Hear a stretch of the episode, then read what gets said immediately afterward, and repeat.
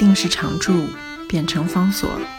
这里是方所文化 FM，在阅读方式不断创新的时代，谈共读，是因为我们相信，当我们在阅读时，也同时在被阅读。今天为大家介绍的书是西松的短篇小说集《封神榜》里的哪吒。西松是谁呢？在书里面是这样简单的介绍他：画家、文学家，习以手艺人。他自己喜欢称他自己叫做手艺人。他一九四六年出生，所以刚刚过了七十岁。艺专美术科毕业之后，留学法国巴黎学画。一九七五年回到台湾，曾经先后担任《雄狮美术》。汉生杂志的编辑，长期关注国内艺术环境发展，投入文化扎根的工作，曾参与儿童丛书的编写策划，并在报刊上发表系列木刻版画与散文。中年之后，潜心探究佛学，擅长佛教艺术创作，有以白描观音、佛传油画著称。所以，西中这样的一个手艺人，他在艺术的这个领域。其实是多才多艺，有着各种不同的涉猎，包括他最早在二十几岁的时候，他在文学上面也曾经有过他的专注的投入。最重要的一些成就就收在我们今天为大家介绍的这一本短篇小说集里面。这虽然是一本旧书重出，不过在新版却收了两篇过去的版本里面没有的重要的文章。一篇是白先勇为新版所写的序，标题叫做《追忆我们的似水年华》。另外一篇放在后面是西松所写的一篇后记，这个后记有一个副标题叫做《七十回顾少年哪吒》。少年就有了双重意义，少年一方面讲的是《封神榜》里的哪吒，这是少年哪吒；另外也就是在回顾他自己。二十岁出头的时候写《封神榜》里的哪吒的时候，那样的一种青春年少。西松所写的这个的后记非常的有意思，因为他讲了好几个真实的他所经历的故事。比如说，文章一开头的时候，先讲的是二零一三年春天，他在做什么呢？他常年一直住在新店西畔，在新店西畔的这个公寓，那是一个特别的一个场景。他如此形容他所居住的地方，他说：“此地为都市近郊，上保留残存的菜圃、陵园和老屋，是小碧团地段最后一片即将在都市规划下更新的农业用地。所以他家附近还有农田，在台北、新北这样的一个环境里面，当然是非常非常难见、非常稀有的。”他说：“我喜欢骑车经过菜园。”然后穿越仿佛藏在时空胶囊当中的民生路的旧巷，狭窄深长的巷道，传言为光复初期政府为了安置海南岛撤退难民等人，在此搭起供他们栖身的成排平房。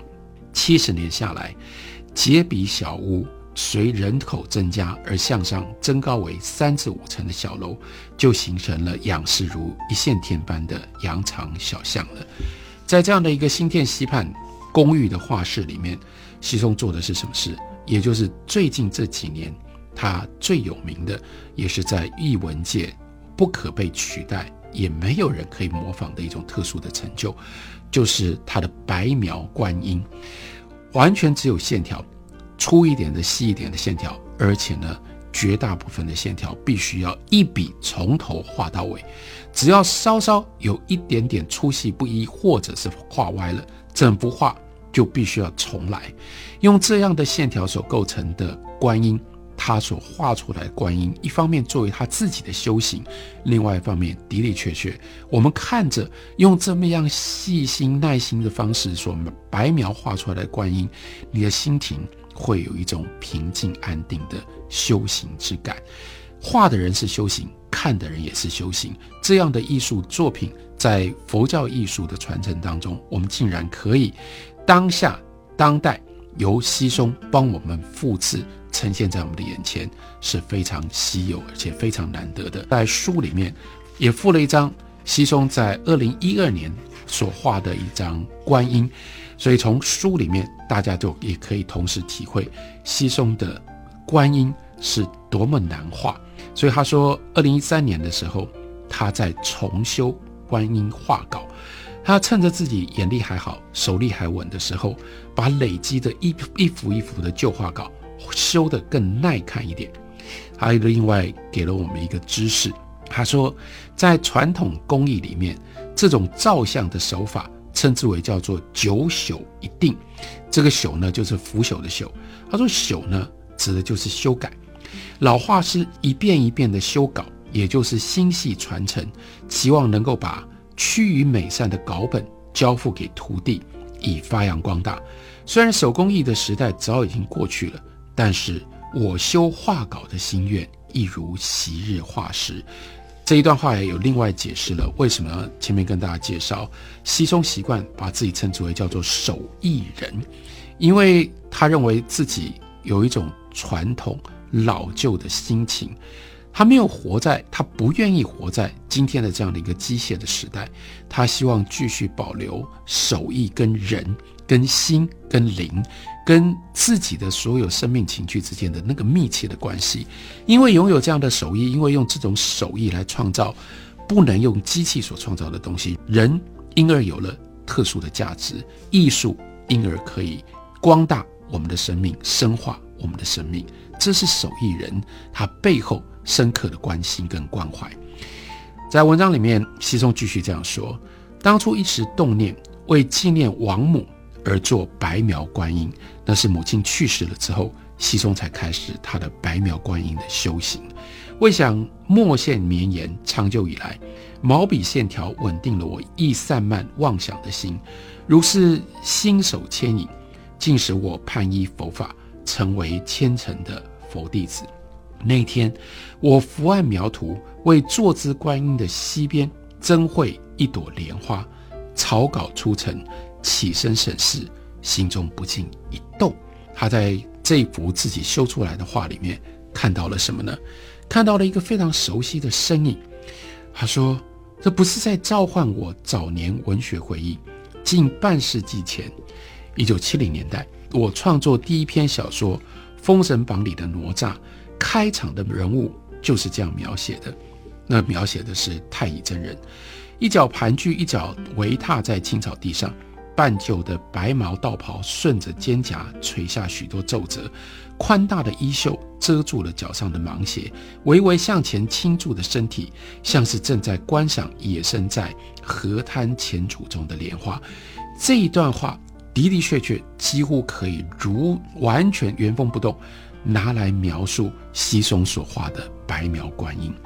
这篇小说里，哪吒挽肉剔骨、赎罪舍身的情节，是由他的师傅太乙真人的回溯写起的。